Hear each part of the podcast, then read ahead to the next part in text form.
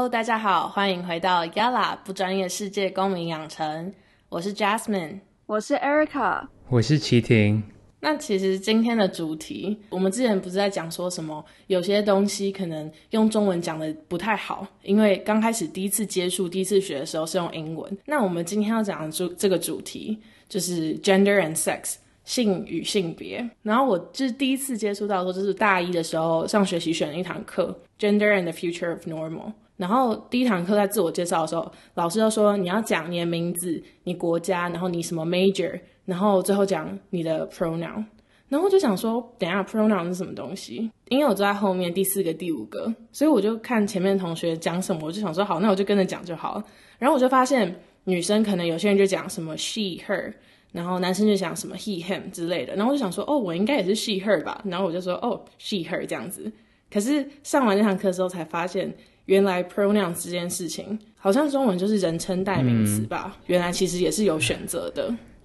因为其实，在中文的话，不太会有 pronoun 这个概念啊。因为中文的话，它就是它。我们平常在讲话，除非书写之外，在讲话的时候不会讲说，哦，你是人部的他还是女部的他，所以。不会有这个概念，因为不会也没有这个基础啊。哎，我真的很喜欢这一点呢。我觉得中文没有性别这一点，什么没有什么阴性阳性，什么 masculine feminine，我真的觉得我超喜欢中文这一点。但是中文的话，其实中文有一些，就可能什么女字旁这种，可能还是会算有一点对书写男女有别。对对对。然后有些字可能比较女性，有些字比较男性，这还是有分。但是至少口语化，或是你跟人互动的时候，不会有这个的成分在。然后我记得我我之前听我的老师讲，还是看网络上面文章说，其实，在古早中国的时候，其实它只有一个字而已，只有人部的他而已，没有女部的他。最开始只有一个，就是单指人的他。后来忘记到什么时候开始，有人觉得说，哦不行啊，他只有。讲男生而已，我们需要两个分开来，所以就才出现女女性的他。要不然，其实，在以前对对以前的人来讲，说他就是人，没有讲性别。可这对啊，这就是之后才 evolve 出才演化出来的吧？我觉得先有一个中性的词，然后再想说，哎，我们要 include 女生，我觉得这是一个很好的想法。可是同时，我也会觉得说，如果把原本的那个视为中性的话，那为什么不叫中性就好了？你知道，因为我觉得也会牵扯到说一些 non-binary 的部分，你知道吗？就是性别没办法去二分，所以有些时候，像说可能翻译好了，什么 J.K. 罗琳，或者是说什么国外的作者，或者是国外的一些名人，然后他们的名字的翻译就会去照他们的性别，然后选字上面，可能女生就会从什么女女字边，或者是玉字边。然后男生就是，反正我们就很明显看得出来，就是是男生的名字还是女生的名字，这个感觉就很二分啊。因为你看这个人，其实你真的没办法从他的外表就看出他的性别，或者说他看起来像女生，可是他自己 identify 是男生。所以我觉得，其实，在文字上有这种男女的差别，我觉得也是没有很 inclusive，而且感觉就是直接有点 impose 到别人身上，就觉得哦，你看起来就是女生，所以你应该就是女生那种感觉。所以我觉得，反而好像我自己会比较倾向中性这个选择。觉得说一个语言就可以看出来他们这一个民族或者他们这一个人的价值观，他们看待这个世界的方法。所以，当我们从中性演化成 binary 只有男性跟女性两极的时候，这个过程中就把容纳更多元性别的这个机会去除掉了。像 gender spectrum 性别光谱。这一概念我也是接触到国外的媒体，或者知道 NYUAD 这边之后，才慢慢更认识它。因为在台湾的话，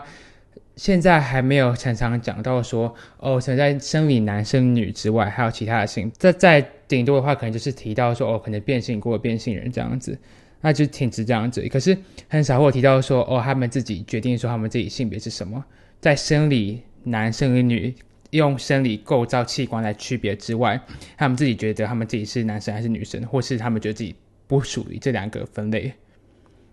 我记得之前 BBC 好像有一个报道还是什么研究，他就是写说，我忘记那个数字，可是他就是说，所有的性别现在大家就是归纳出来的性别，好像总共有什么三百多种还是七百多种。我知道这两个数字差很多，可是它就是其中一个数字，我现在印象有点模糊。可是其中一个数字，你知道？嗯，那我就很好奇，它是分出来之后是应该说什么称呼吗？还是说是以什么样的方式来说？哦，我现在有定出一个新的性别，这个我就蛮好奇的，是依照心理状态吗？还是他们自己想法？我其实自己是觉得说，现在可能我们在讨论的这种就是 non non binary non binary，然后 spectrum 的这个概念的话，其实任何人都可以自己 identify as something。他甚至可以说：“哦，我的 sexuality，I identify as a penguin。”我就是觉得我的性倾向叫做企鹅或者什么东西，你知道吗？可是我觉得，虽然说大家可能觉得听起来很疯狂，或者听起来很荒谬，可是我觉得。就是在 breaking the norm，你知道吗？就是打破那个常规，然后让大家去跳脱那个二分法的框架。因为我觉得 spectrum 这件事情其实很重很重要，不止在性倾向或者性别上面，其实可能宗教也是，或者是说，嗯，你觉得同性恋里面可能大家会。说什么男同男男同志里面会有什么一或零，然后可是其实有些时候也不是说一定一或一定零，就是其实很多东西它就是在一个 spectrum 上面，一个一个象限，一个光谱，然后它上面有无数的点，无数的可能性。所以我觉得，像说，假设我刚刚说的那个数字七百多个是真的好了，我们也不可能去真的背下来这七百多个，也不可能真的去了解到说这七百多个人我们要怎么称呼他什么什么的。嗯，所以其实我觉得最简单最简单的就是你去问，然后不要假设，其实这样就好了。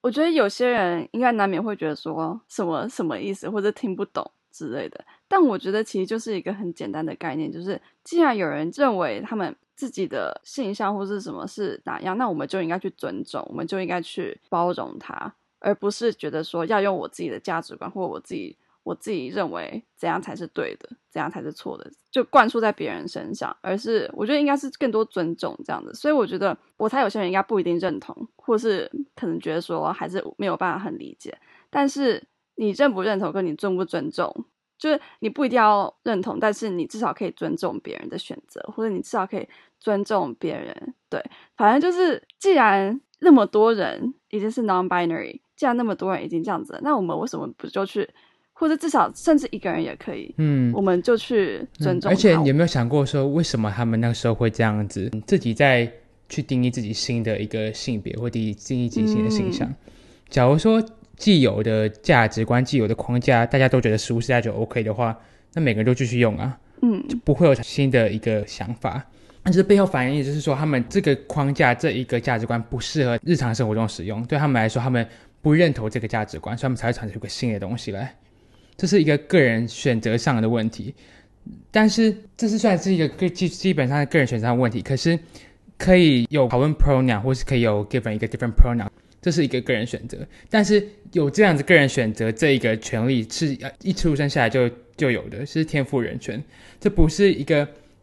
对，不需要任何人同意，然后也不需要任何法规去制定说，哦，好，我们现在法规上，我们身份证上面要写多多加一个 pronoun，不是，而是说这是一个对他人选择最基本的尊重。当他人不爱跟跟不认同某个价值观，不认同某个框架的时候，他个人尝试想要突破这个框架。那这是我们，我们这应该要给他给予尊重。但我觉得这其实，其实我觉得更多时候是一开始的时候，可能根本你根本没有太多想法，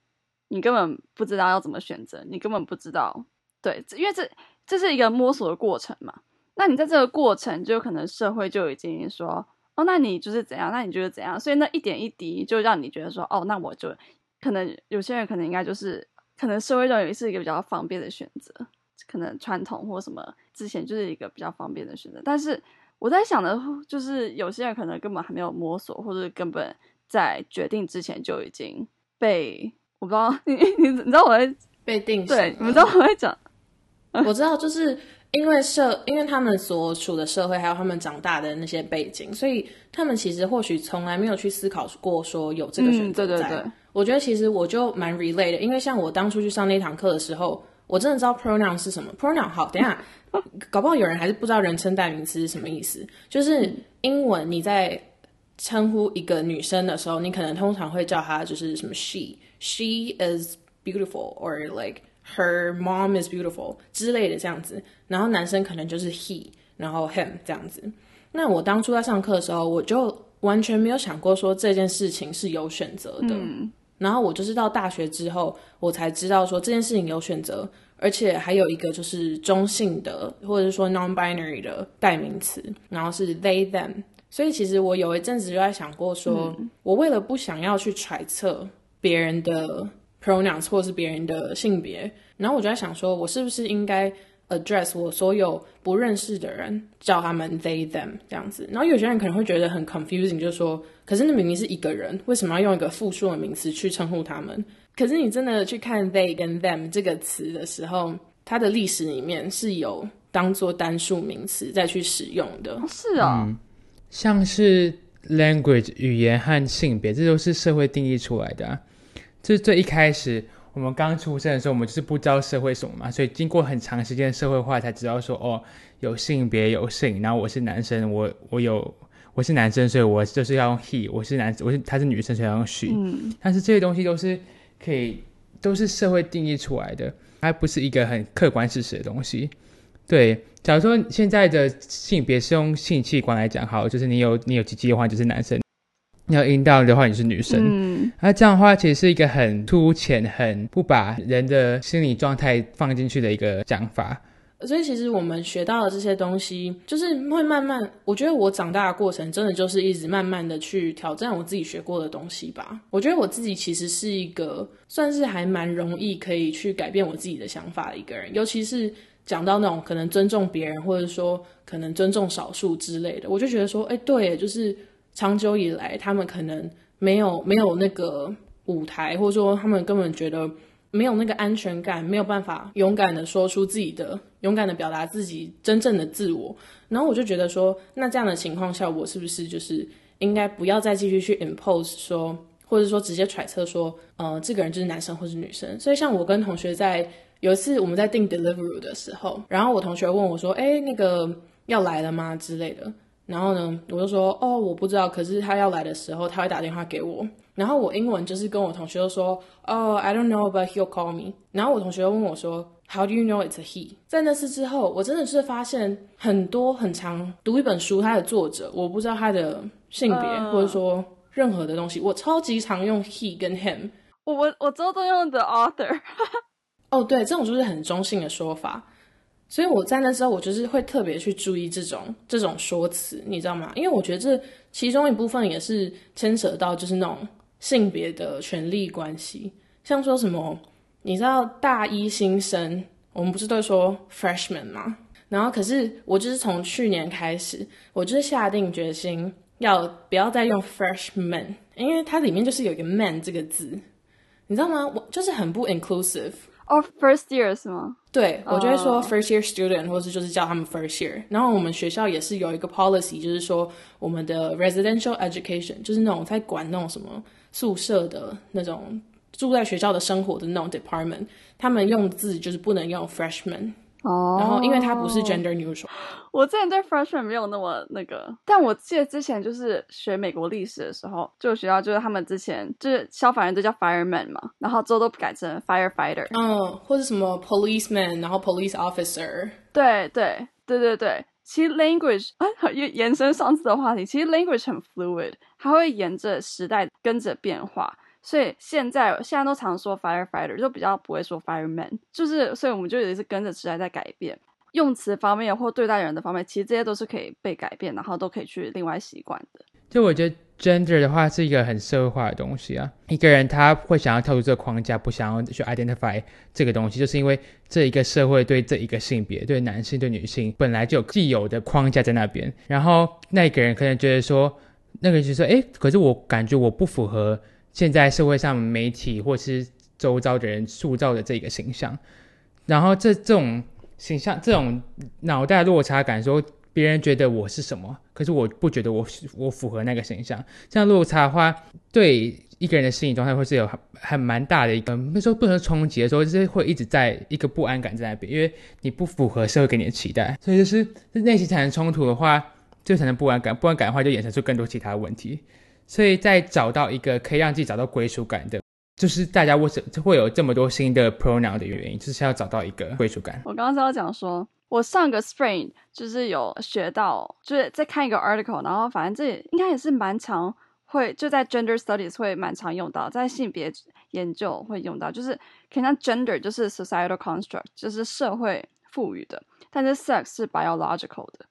所以其实有分，就是一个就是说什么生理男生理女，就是好就是 biological 方面，男生女生的确有一些差别，然后所以我自己觉得说什么。呃，可能像广告看到那个什么卖药的有分男生女生，这个我觉得还好，因为我觉得身体构造的确有一点不同。那女性或是女性的身体会需要什么，跟男生的可能就不太一样，所以我觉得这还好。但是如果是 gender 方面或者是一个社会 expectation 的方面的话，可能像妈妈在煮饭，我也不知道，反正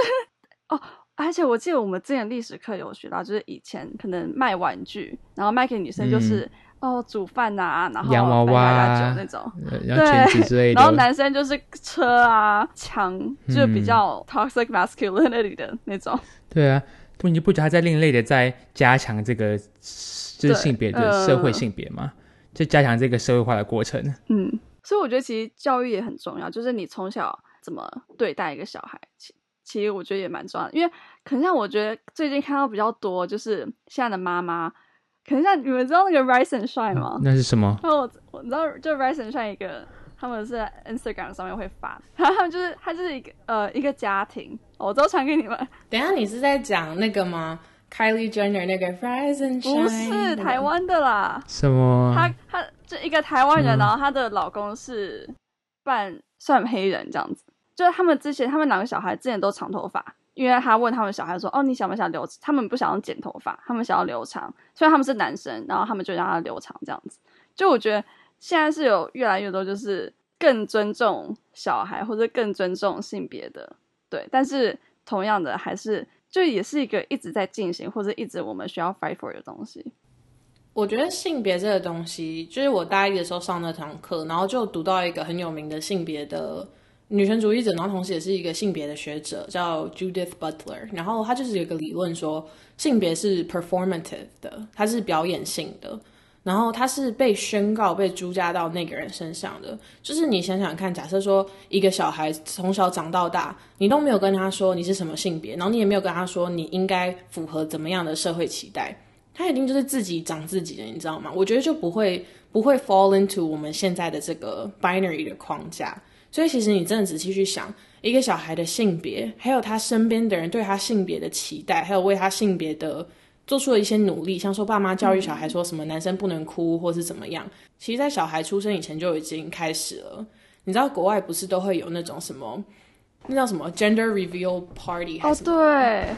你知道就是他们去做产检，然后戳破气球，然后对，男生女生，然后。蓝蓝色的话就会是男生，然后粉红色就是女生。所以当初当初就是好像有一个 couple，然后他们就是要把他们的 gender reveal 就是放在那个 Burj Khalifa 上面，哈利法塔上面，然后就有被大家骂说，因为好像好像是个女生吧，然后就把它变成粉红色还是怎么样，然后大家就说你就是在就是继续去巩固那个 binary 的 construct，你知道吗？所以其实讲到养小孩跟教育这一点。我不知道我没有跟你们两个讲过。你说你以后想，你是你是说你以后生小孩的话，你要把你就不要定义他他的性别，是不是？对，就是我想要让他们是，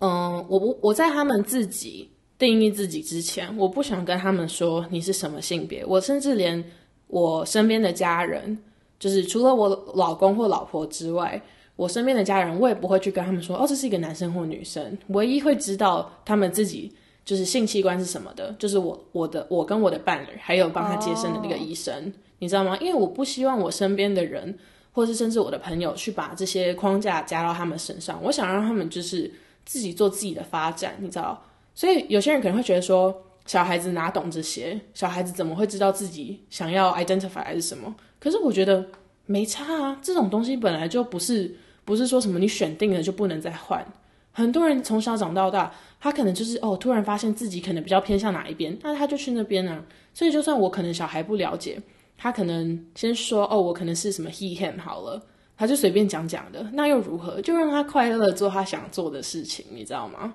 所以我觉得，在他们还没有自己去宣告说哦，I identify as 什么之前，我就会用一个 non-binary 的方式，然后用 they them 去称呼他们。然后我连我小孩的名字我都想好了，真假？好厉害哦！没有，我只想了英文名字，其实是来自于那个 Instagram 上面有一个宝宝，有一个宝宝叫哎太可爱了 Gray，、吧然后我跟我同学都觉得他超可爱的，他是灰色的意思嘛，然后我觉得说 Gray 他其实就是 non-binary，就是他不会说特别的女生或特别的男生，这中性一点的吗？灰色地带可。能像对像说什么 Stella 或者什么 Amy，你就可能就是都是女生在用之类的。然后我就觉得 Gray 就是一个很中、很 gender neutral 的名字。然后再加上我觉得他的意思就是说，但其实蛮多字都蛮 gender 没。有，可是重点就是因为我真的很喜欢这个 Instagram 上面的宝宝嘛，我就觉得他很可爱啊。只是宝宝啦，宝宝啦，重点是宝宝。好啦好啦，对啦对啦，可以可以可以可以。而且我觉得 Gray 这个名字还有另外一个意思，就是跟我自己看事情的方式很像。就是我们不是讲到 spectrum 吗？然后其实我觉得 Gray 这个颜色，它就是它非黑，它不是黑也不是白，就是它不是完全最极端，你知道吗？我觉得这是看事情的方式。我觉得有时候在 gray area 是一件好的事情，因为你就不会觉得说这件事情就是非黑即白，非黑即白，你知道？就是我会希望我的小孩就是看任何事情都会把他们有移动的空间。对，就是放在一个 spectrum 上面，你可以深一点，你可以浅一点，这种感觉。Different shades of gray，Fifty Shades of Grey，我 不是在讲那部电影，蝴蝶下来 不是在可以，可是我不是在讲那部电影。OK，我刚刚想到就是英文好，英文他们的的就是没有性别嘛，但是可能像是应该是法文跟西文有性别，嗯，可能像 la 跟 l。然后嗯我知道德文他们是有男女跟小孩，然后小孩就是 neutral。对，什么 Das Day D，德文好像是 das 吧，das 还是什么 das 是小孩的，哦，我就我就觉得啊很酷。其实其实真的要仔细去讲，他也不是真的在特别。他们当初设这个之后，他们当初设这个的时候，他其实只考虑到文法，他其实真的不是真的去说什么东西是阴，什么东西是阳，什么东西偏偏男或者是偏女，你知道？可是因为男女刚好就也被这样分，所以大家就一直会去说什么哦，什么桌子是女生，或什么月亮是女生，太阳是男生。可是其实它就只是 feminine 跟 masculine。然后，可是我觉得从 Erica 刚刚讲的那种男女，然后小孩去想，你就觉得其实很美，嗯，因为就是小孩就是中性，他就是有无限的可能，他还没有被分类，就是那种感一个觉。嗯，该该要让小孩去真的去找到自己发展方向，自己做决定是很重要的事情。现在普遍社会的话，会把 femininity 跟 masculinity，就是阳刚跟阴柔这两个性别气质，会把它归类到某一个性别上面。像这些，像我刚才讲性别气质，就已经把它跟性别连接在一起了。可这些就是他们个人想表达自己的气质，这些东西不该是跟你的身体器官是有关系的、像我小时候的话，从小到大，我就是一个比较阴柔的男生。我我喜欢跟女生混在一起，然后我讲话比较阴柔，我不会跟男生在一边强求，不会在一边呃，你干嘛？出去啊，在吃东西，就是这种。但这种是很直男，不是直男，不能这样讲，这比较是阳刚的气质。阳刚就是大，他们就比较大拉拉，比较不管，他们对自己很确定，他们是很很外放的一个个性。我从小就不是这样子，所以我从国小、国中、高中的话，我一直是一个不归类在社会期待的一个人，因为我是男生，可是我不是大家会一起出去踢球，我是会喜欢跟女生一起聊天，会喜欢跟一起聊天，会喜欢讲我的情绪的一个人，所以我从小到大都是一直在一个嗯，对我来说很蛮奇怪的性别框架下生活。我到后来的话，我在才慢慢觉得说，为什么我在学校的话，其实我不会是嗯受大家欢大家欢迎的一个人，或者说我不会是一个大家会很习惯跟我在一起的人。在他们眼中的话，性别气气那些气质是要跟性别或都都要性别在一起。那这样子的话，当有一个人他们不符合他们脑袋里面的规则的时候，就会对他们来说，我就会哦，这个人可能要特别注意一下、就是在这是一个很生理、很 primal 的一个特征，就是说哦，这个人跟我们的现在的习惯不太一样，那这样的话我们就要特别注意他。我后来又想到说，我现在既然我上高中那时候，那个时候对我来说有有蛮大的冲击，但是我后来上高中，现在上大学，我现在就在想说，那既然别人我现在不符合这个期待，然后我硬是要把我自己塞到这一个框架里面，会很不舒服的话，那为什么不我就我就不跳脱跳脱出去，让我我自己做一个做自己人就好了。所以我现在上大学的时候，不知道你们两个有没有看到？不知道那个 Justin 有没有看到？我有时候会穿着 crop top 跟 high waist jean，然后在学校走来走去。Such a queen，你好勇敢。我那天在 Sushi Counter 吃饭，然后呢，他就他就穿着 crop top，然后走过去，然后觉得 Oh my God，just such a queen，you know？like 我我真的就是觉得说，我超级我超级崇拜这个人，就是这么有自信的这样子穿着自己可能一个不太符合性别框架的衣服，这样子走在走在路上。可是我觉得在这之前，齐婷一定也是自己经过了很多，有然后那个时候我我就是刻下就觉得说我就是要不符合这个社会期待，我就是不要去让这框架限制我自己，所以我刻意就是我就是一定要突破这个东西。但那个时候我也对在在做这个事情之前，我也做很多心理上的准备。我那时候穿穿着那那件衣那一身衣服之后，我站在镜子前面看着自己看了二十分钟，想说，嗯，这样出去我这样好看，就是脑袋各种是问题闪过，我这样好看吗？我这样 OK 吗？我朋友看到我会觉得怎样？我会就是大家会讨厌我吗？我是会是很奇怪的人吗？各种很奇怪的念头闪过我脑袋。I love you so much。但是我就是感 谢谢，但是我觉得说，我我后来下定让我下定决心出去的是说，啊，就这只是一个衣服而已啊，为什么要让一个衣服、一件衣料、一个植物性的纤维定义我一个人的价值？去定义说我这个人该长什么样子，我这个人会是什么样的个性，我有什么样的特征？所以我会下定决心说，啊，就我要让我自己定义我自己是什么样的人，所以我会走出去。吃很多肉，嗯，他不这样子啊，嗯，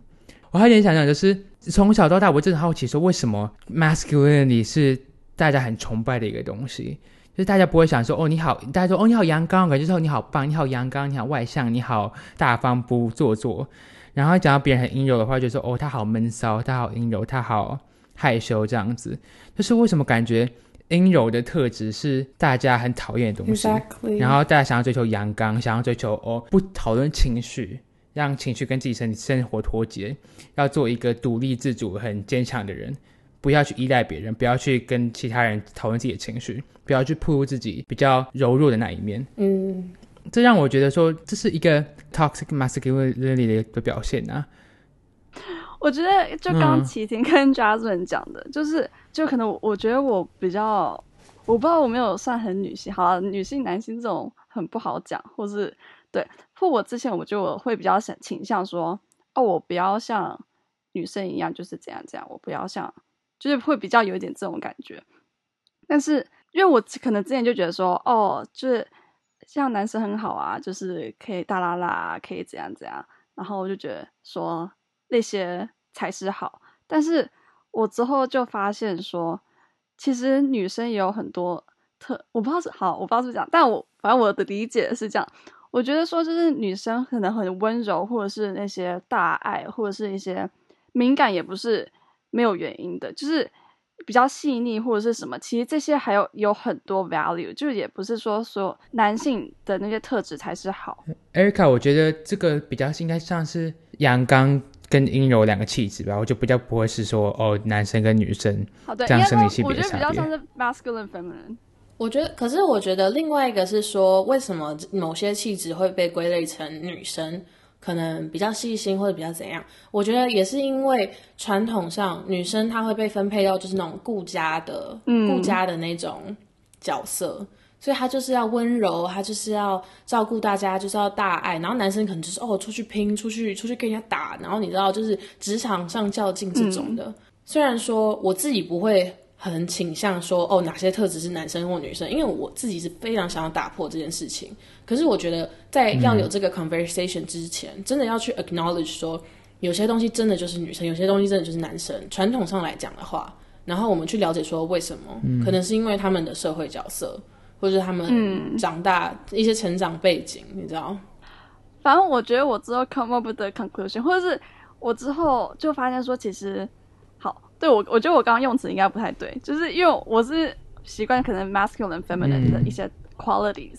来、我之前是可能比较这样区分，所以中文我不知道是不是对的方法，但我觉得其实没有说哦，男生一定要怎样，女生都一定要怎样，其实男性或女性嗯都可以有这两个的好的特质。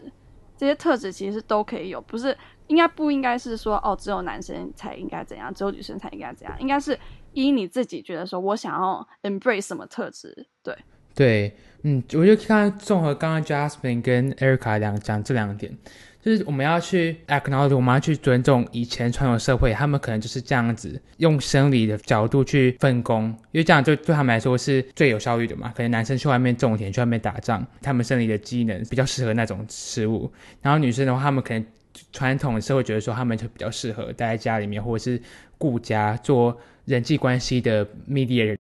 我们要去 acknowledge 说那是以前存在的东西，但是我们也要去认知到说现在社会已经不一样了。我们现在社会我们已经不是不需要男生去外面打架，然后女生在在待在家里面煮菜顾小孩。现在的社会是大家都可以做自己想做的事情，不会再受到自己生理上面的限制。我们制度上面已经改了，但是我们现在还要改的地方就是我们现在的价值观。过去的价值观的话，我们慢慢去把它修正过来，说哦，其实 masculinity、femininity、阳刚或者是阴柔的气质，在以前可能分分到这些社会分工工作可能是很 OK，但现在的话，这些气质其实每个人都有，只是以前放大了。现在的话，我们是要大家其实都要去 embrace，其实每个人都有这些气质，不要因为说哦，可能我这个人跟这个人他的气质跟他的生理性别不太搭上的话。反而是会变成被人家排挤的异类。我我觉得我刚刚这一点，刚刚 Jasmine 讲完之后，我想到一点是说，其实性别不是讲性别，讲气质方面是可以依照各个不同样的场合去从自己身体里面拉出来的。就是我们可以，我们其实是透过现在我们在什么环境，我们觉得我们是用什么态度，我们用什么样的性别性格，我们用什么样的嗯表达方式去代表我们自己。我们我们是看外面来去决定我们内在要怎么样方式去表达自己。刚刚 j a s m i n 刚刚讲说，他其实有时候也可以表达出女性的女性美、女性爱或女性温柔的那一面。然后我的话，我是我平常就是一个很浮夸的人，然后就我也比较阴柔的个性来讲说，我会是一个很浮夸、很情绪化，然后很让想让整个房间都看我这边的感觉。嗯，那这样的话。有时候我在看不同的情，我看不同情况，我可能跟一大堆的可能直男混在一起好了。我可能在那个社会情况下，我觉得说，哦，我是不能做这种事情的话，我就会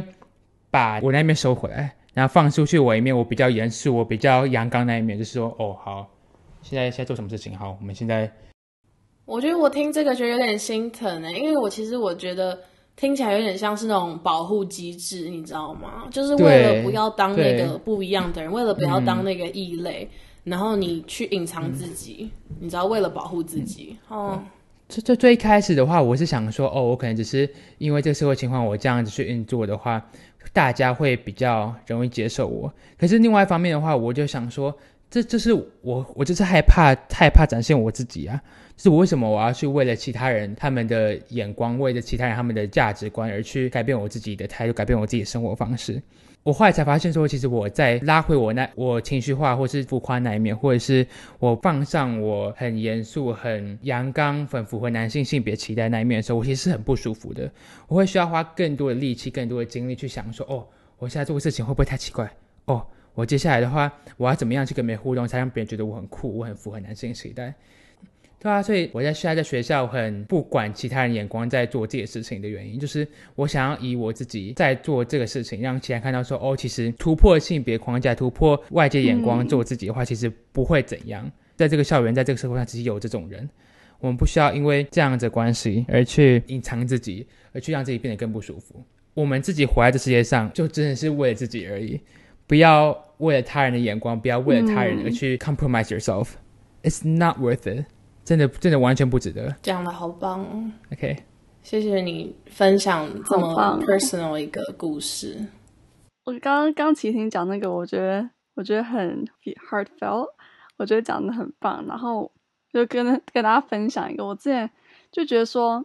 有时候难免，我觉得大家都一定会在意其他人的眼光，就其他人怎么看你什么的。但其实你回头想一想，其实除了你自己，没有人比你更在乎你自己。那为什么要让别人的眼神，不要让别人的眼光来影响到你如何做自己？反正我之前就是，就也是也是有经经过一段，他会觉得说，哦，我应该好好，就不要太在乎别人的眼光。对，但我相信，就对启婷来说，一定是更更难的一个。有时候脑，我们的脑袋真的会自己吓自己。嗯，你知道，你知道，我们人类是唯一一个唯一一种生物可以让自己。想到一 think into a panic attack 吗？用光思考方式，完全没有任何外界的的 input，没有外界任何的干扰，我们会让自己变得很慌乱、很紧张。所以真的是克服自己脑袋里面那个声音，真的是很重要一件事情。嗯嗯。哦，然后我我看我我一本很爱的书叫《The Alchemist》牧羊少年奇幻之旅，然后它里面有一句这个这个中文到底怎么翻出来的？The Alchemist 到底怎么翻成 牧羊少年奇幻之旅？这想象力也太丰富。反正他就说不要 worry，你现在 worry，那你现在到之后你都会处在一个很不安的状态，自然事情来的自然就会发生或什么。不用提前 worry，或是不用提前想太多之类的。好，因为搞不好那个坏的事情也不会发生。对，所以有时候根本就只是自己吓自己，就是呼应刚刚齐婷讲的那一点。对，然后这奥特曼生很好看。好，没事。我我最后想要加一点，就是现在任何一个对自己性别倾向、性别认同，或者是自己对自己可能性别气质跟现在社会期待不符合的人讲说。现在你任何的情绪、任何的想法都是 valid 的，都是有价值、都是有意义的。他们会存在，就是会有原因，就是慢慢摸摸索自己，慢慢找出那个原因。在这个途中，不要对自己太严苛，好好跟自己沟通，好好跟自己讲话，慢慢只找到自己舒适的步调，找到自己舒适的角落，这样子才是最重要的。最后去接纳自己，然后真的找到办法去喜欢自己、爱自己。然后我觉得今天的一个小小结语吧，就是希望在听的大家，如果你是还在摸索，或是还在寻找自己的定位、自己的身份的话，就是希望你们听完这集之后，有更多的勇气去做自己，在这个象限上面无限的空间当中，找到自己一个点，不要让身边的人或者是社会去把你推到一个极限，或是说推到特定的一个位置。然后也可以知道，说世界上有更多人在为这个目标去努力，已经找到或是非常非常确定自己的可能身份、性别、性别认同或身份是在哪里的人。也希望大家可以从日常生活中的一些小事去解构很二人化的性别的分化。可能男生就是蓝色，女生就是粉红色。可能你要设计一张海报，你下次再去想到说，哦，我我可以男生用蓝色，女生用粉红色的时候。去想想看，可能这世界上有多少的人，他们不 fall into 这个 category，他们不 fall into 这个框架。那其实对他们来讲，他们自己是会觉得自己排除在外的。在收听的大家都可以从日常生活中的，不管是这种视觉上的，或者说我们可能文字上、语言上的，说可能称呼别人的 pronouns，像我们刚刚讲过的，或者是当你直接见到一个人的时候，你直接 assume 他们的性别，或者说 assume 他们的一些人生经历，或者是一些该有的。你觉得该有的性别气质的时候，那些人可能可能心里会有怎么样的感受？所以我觉得大家可以多一点尊重，就像 Erica 刚刚说的，你不一定要认同，可是真的，请请你要尊重，因为这是每个人与生俱来的权利，他们选择的权利，这不是需要任何人去同意或者去赋予的。谢谢大家收听今天的内容。，Yala 不专业世界公民养成，我们下次再见。